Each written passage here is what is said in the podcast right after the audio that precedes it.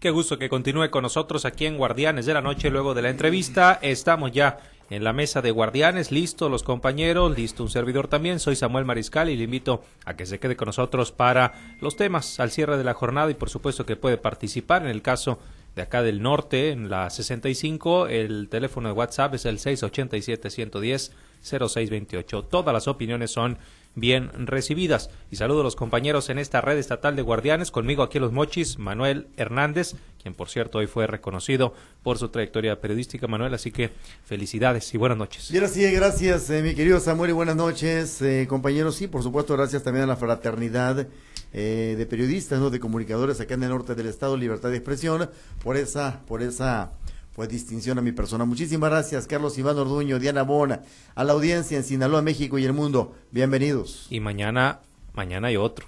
¿De quién? Otro premio. Ah, sí, en Mazatlán. Mañana hay otro premio. Mazatlán. También será reconocido Manuel y nuestra compañera Erika Ruelas, así que pues eh, estamos eh, rebosando talento aquí en el equipo de Noticieros Altavoz y Guardianes. Pero saludo a los compañeros, está en WhatsApp nuestra compañera Diana Bon. Buenas noches, Diana.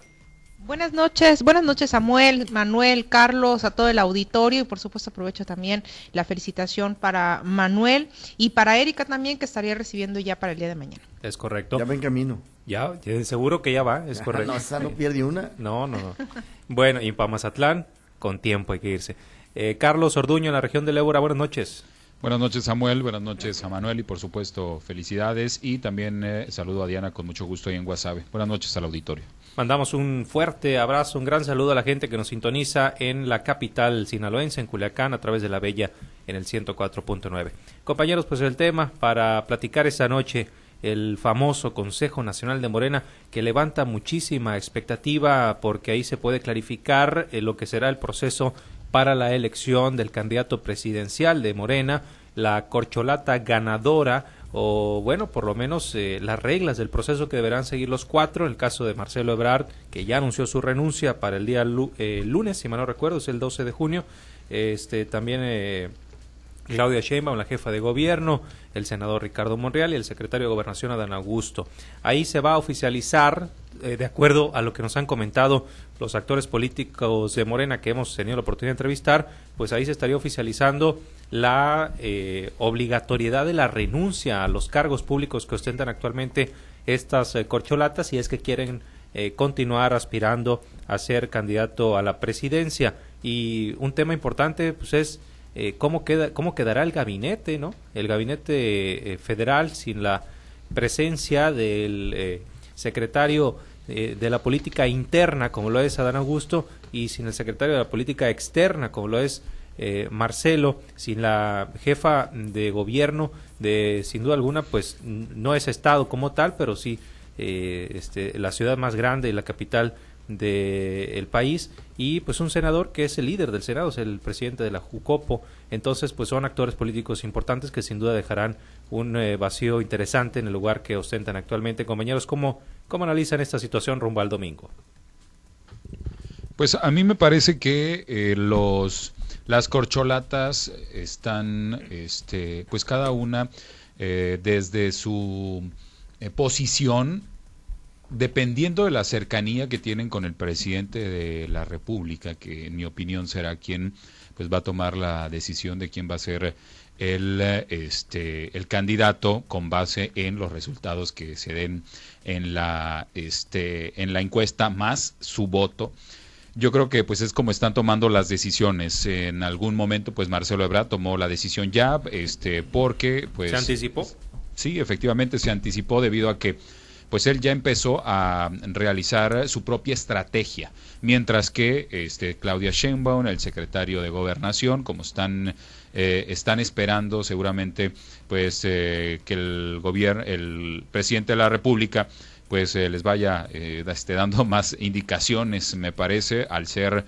pues los que podrían tener mayor afinidad o podían ser los beneficiados de la decisión del presidente de la República. Entonces, Mm, pues sí, a ver, seguramente a partir del lunes, martes, pues estaremos viendo pues otro panorama y pues también eh, me parece que este será revelador pues quiénes van a estar en las eh, tanto en la jefatura de gobierno si es que Claudio Sheinbaum eh, pide permiso como en eh, este, la Secretaría de Gobernación y en la Secretaría de Relaciones Exteriores. A mí me pareció muy, muy interesante y muy inteligente de parte de Andrés Manuel López Obrador el hecho de que pues de alguna manera se pidiera esa renuncia, ¿no? Que estuvieran esas renuncias obligadas, esos permisos obligados con esta reunión que tuvo con las corcholatas y lo digo por inteligente o, buena estrategia porque está dejando contentos a todos, está poniendo un piso parejo hasta cierto punto, hablando por ejemplo el tema de Marcelo Ebrard, que él pues lo hizo, eh, decía el que ya había tomado la decisión de separarse para poder en congruencia con lo que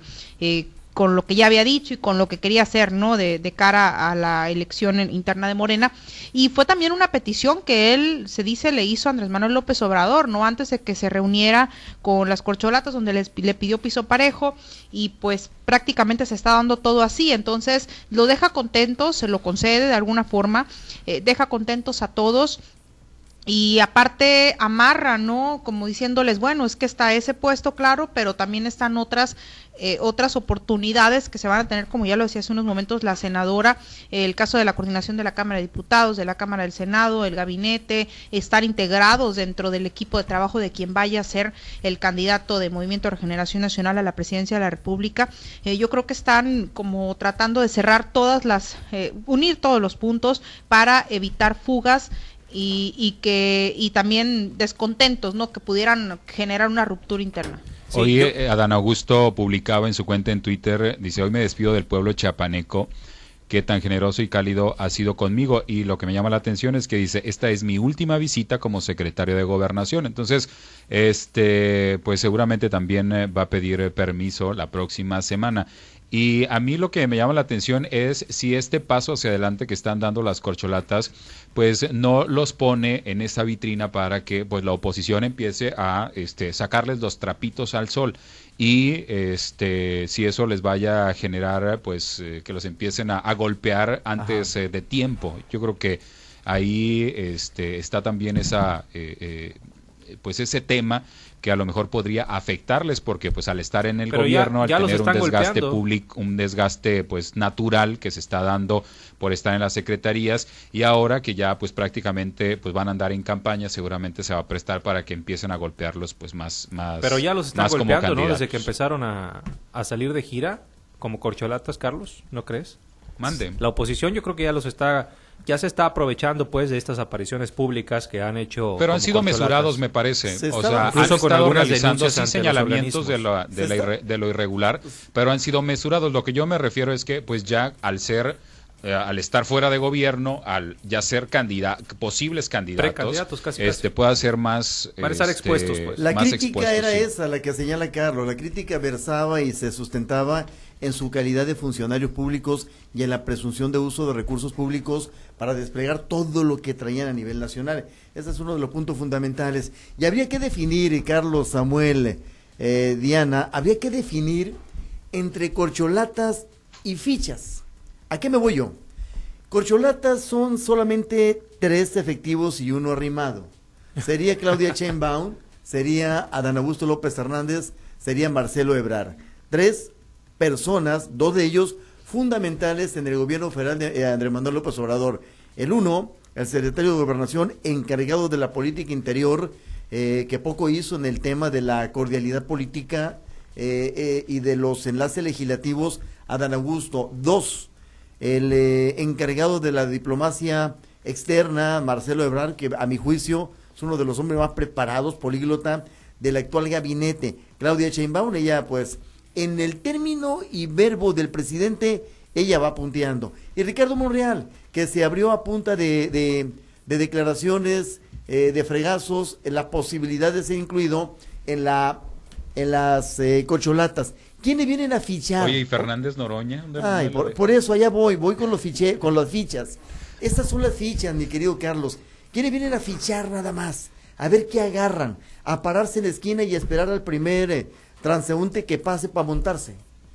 Fernández Noroña, por ejemplo, ¿qué posibilidades tiene? Ayer lo platicábamos o anteayer, puede gozar de una buena eh, aceptación en cierta parte de la clase política del país, en cierta parte. No, y de la clase popular también. Por eso, a eso me refiero. La gente, ahorita, como dice el presidente, no hay analfabetismo político, lo dice el presidente, ¿no? No sé en qué término se refiere a él. Él es, el otro fichero que se subió, que se embarcó, es Manuel Velasco. El, ex, el del verde. El del verde, el ex gobernador. El uno es el del PT, ¿no? El de Noroña. Y el otro es el del verde, es el de, el de Chiapas. Entonces, ahí van. Se subieron. El esposo de Anaí el esposo de la de la que hizo tacos de frijol, ¿no? Sí, que, que de la ex RBD, de RBD. Sí, exacto. Entonces, ¿qué se define en estos momentos y hacia dónde va? Mira, filtraciones interesantes de esa cena del pasado lunes son que ya estarían repartidos destinos y el que reparte destinos, mi querido Carlos Samuel y Diana, se cree Dios. ¿A qué me refiero? El presidente ya le dijo, va la encuesta los principales participantes van a ser cuatro, ya los hemos mencionado. Eh, es una sola encuesta y los criterios y definición de la casa encuestadora deberán ser considerados entre los cuatro principales contendientes. Ojo, ya hay una división ahí de contendientes. Repito, las corcholatas y los ficheros o las fichas. Pero ahí también se repartieron destinos políticos. Ya se habla de quién va a ser el próximo coordinador de los senadores. Ya se habla de quién va a ser el próximo coordinador de los diputados entre las corcholatas que se están sumando y apunta tú como puntero a, Ricardo Morreal. Eh, luego eh, se, se está hablando de que el cuarto lugar en las encuestas va a venir a formar parte fundamental del próximo gobierno que, que si es que gana Morena en el 2024 va a ser de los principales funcionarios en ese gobierno. Son trascendidos de la, de la reunión que abandonó Marcelo por alguna causa, Marcelo se fue. Hace rato decía, Carlos, una cosa muy interesante y se quedó ahí. Yo pensé que te la ibas a aventar eh, más, más a fondo, pero lo dijiste de una manera contundente. Marcelo empujó lo que son las renuncias, Carlos. ¿Cuánto le va a costar a Marcelo esa indisciplina?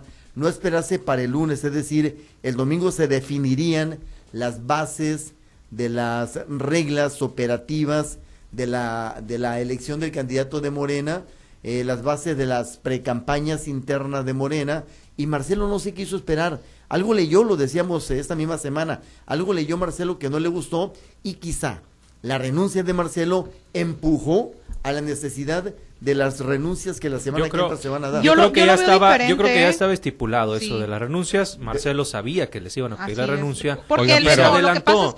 y eso también es una muestra de que Marcelo no va en la misma línea que las otras corcholatas, porque sabe que no es el favorito. Pero qué tal si Marcelo se enteró de que no venía en los puntos fundamentales eh, de los criterios que el presidente le está estableciendo a Mario Delgado, coordinador y dirigente nacional de Morena, para que impere en el proceso interno de este movimiento. Bueno, pues eso está complicado saberlo, tendríamos que esperarnos al domingo, pero Marcelo yo, leyó. Yo, lo veo, yo sí, yo coincido contigo en que lo pudo haber leído, ¿no? Pero también eh, yo creo que él pidió piso parejo, él ya traía en su mente una renuncia desde un día antes y lo dijo él públicamente, entonces yo creo que nada más fue a la reunión para reiterar que se que renunciaba, así el presidente le pidiera que se esperara y aparte, eh, pues el presidente de alguna manera le concedió, por decirlo de alguna forma, que estuviera el piso parejo. Sí, exacto. Mira, eso es lo que estas yo veo. cosas que se vienen el domingo y hay que ver bien, hay que leer bien y escuchar bien las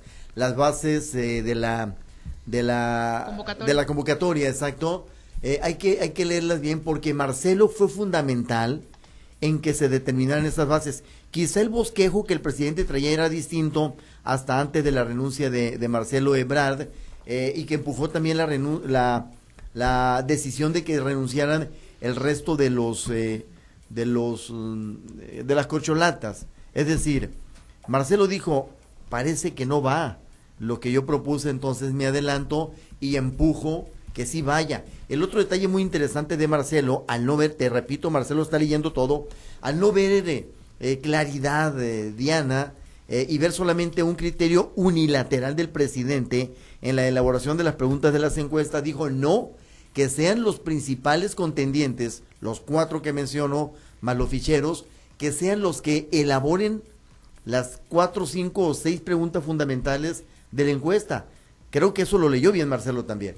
Yo creo que Marcelo se estaba preparando desde semanas anteriores cuando empezaron a renunciar a la Secretaría de Relaciones Exteriores, pues todos sus cercanas, la subsecretaria, cuando empezó a renunciar la subsecretaria, cuando empezaron a renunciar pues funcionarios de primer nivel de la Secretaría de Relaciones Exteriores para pues ya empezar a organizar todo todo el proceso. Y desde eh, no no desde que renunció, desde que se desde la reunión con el presidente y que pues eh, posterior a esto a, Marcelo Ebrard presentara su renuncia, sino Marcelo Ebrard ya estaba preparando todo este asunto desde dos o tres o hasta cuatro semanas antes. Es que Carlos, ya les, ya les estorbaban, ya les estorban sus cargos.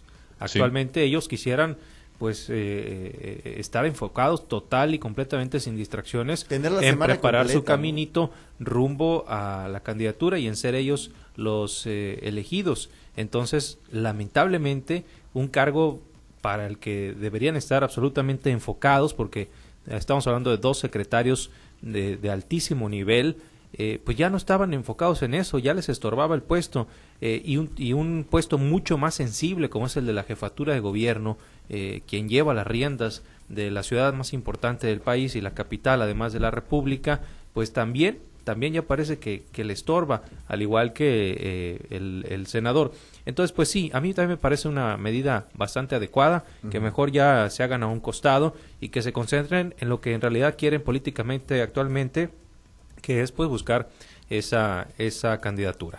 Ahora, sería una jugada maestra del presidente lograr, eh, compañeros, eh, que no haya rupturas, que no haya cismas, que no se le vayan los que no resulten agraciados en la encuesta de Morena que no se le vayan y sí acepten las reglas del juego de lo que se viene a futuro en materia de posiciones estratégicas en la Cámara de Diputados, en la Cámara de Senadores, en el mismo gobierno, gane quien gane, Claudia Sheinbaum, Marcelo Ebrard o Adán Augusto. A Ricardo Morel yo no lo veo, yo ya no lo veo como, como un candidato fuerte a la presidencia de la República. Nunca Tuvo su, su puntito, cuando estaba confrontado con el presidente, subieron sus bonos pero de repente calla, se acomoda, se sube a la cresta de la ola y se pasea en ella y finalmente cae y ya es considerado en las apariciones públicas de las corcholatas. A mí se me hace difícil que Marcelo Ebrard se vaya a este a disciplinar sobre todo por el movimiento que, trae. Exacto, eh, a mí, por ejemplo, se me hace más fácil que Claudia que eh, y que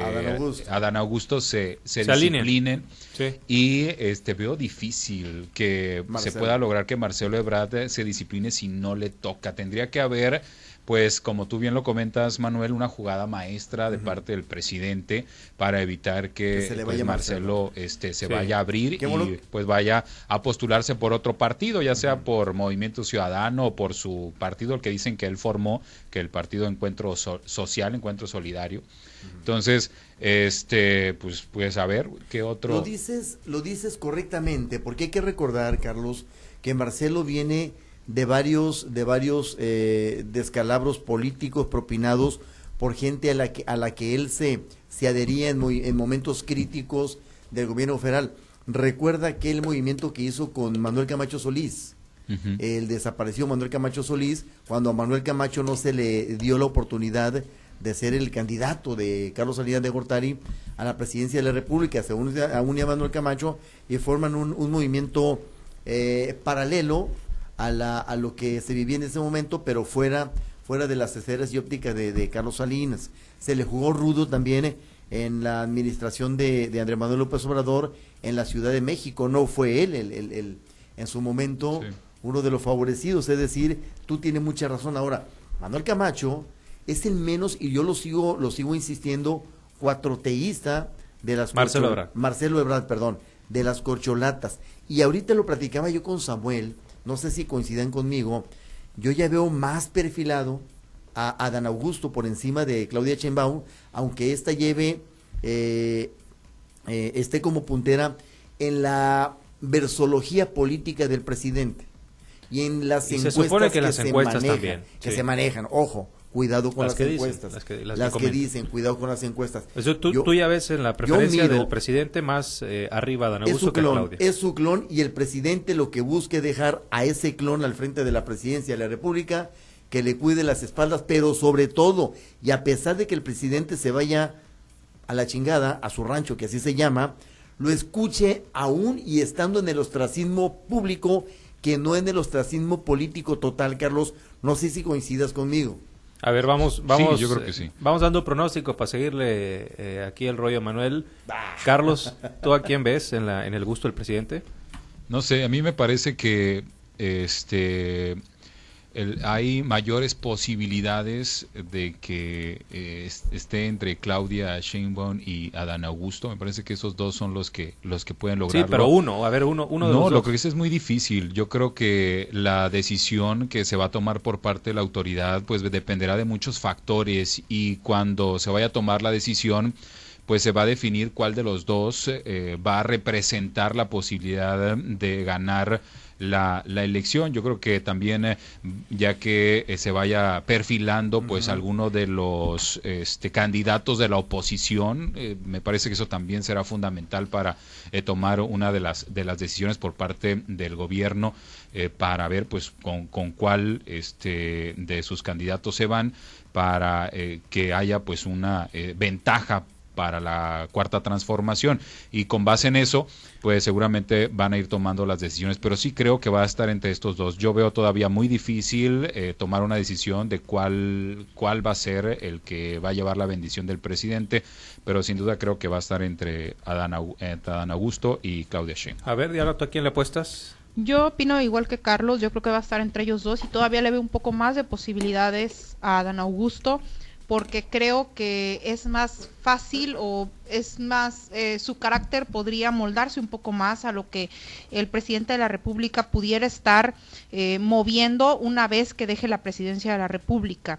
Eh, yo considero que el presidente podría confiar un poco más en Adán Augusto en ese tema, pero bueno, también coincido con Carlos con que es muy aventurado todavía falta bastante, pero sí yo me seguiré inclinando por él. Bueno, yo nomás por darles la contra, voy a decir Claudia. Noroña, vas a decir.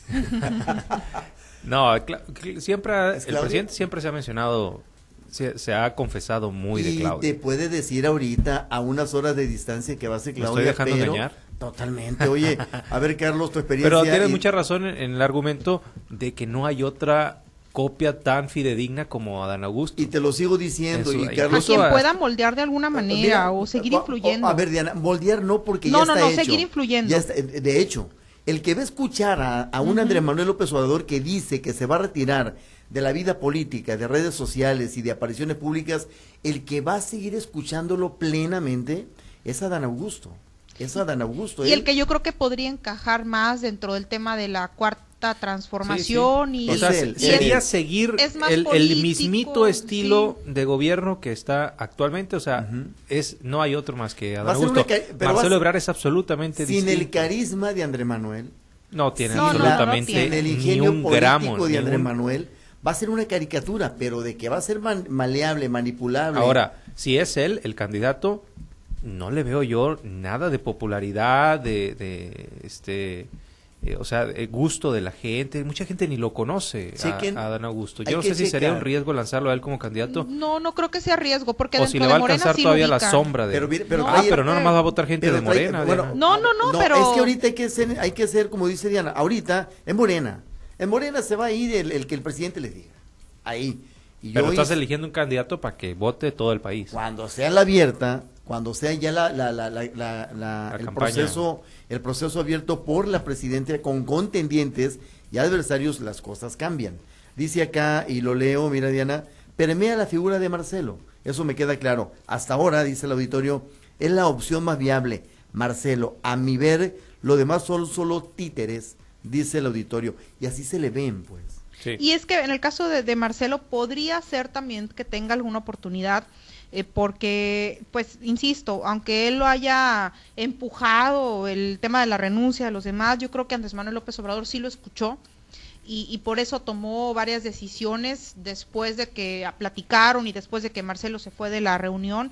Entonces yo tampoco lo mandaría muy abajo. Yo creo que Claudia Sheinbaum está más lejos todavía que Marcelo, aunque muchas encuestas manejen cierta tendencia, pero pues las encuestas no ya es poco, son pocas las personas que creen fielmente en las encuestas que se hacen en este país.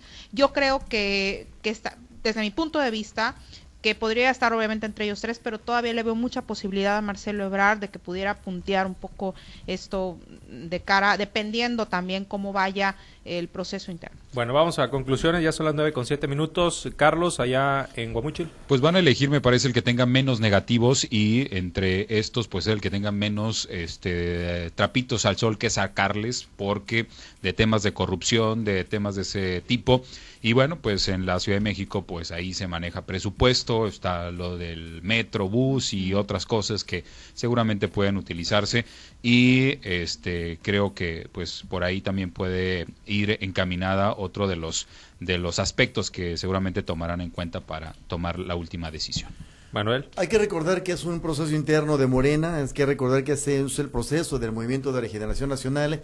Interesante lo que pasa el domingo, muy interesante lo que pasa la semana que entra y más interesante cómo queda eh, el gobierno federal, aunque el presidente se empeñe en decir que no queda desdibujado y que hay control eh, político. Hay que ir ya a partir del lunes viendo eh, y haciendo los pronósticos de quiénes se van a ir quedando en las diferentes áreas.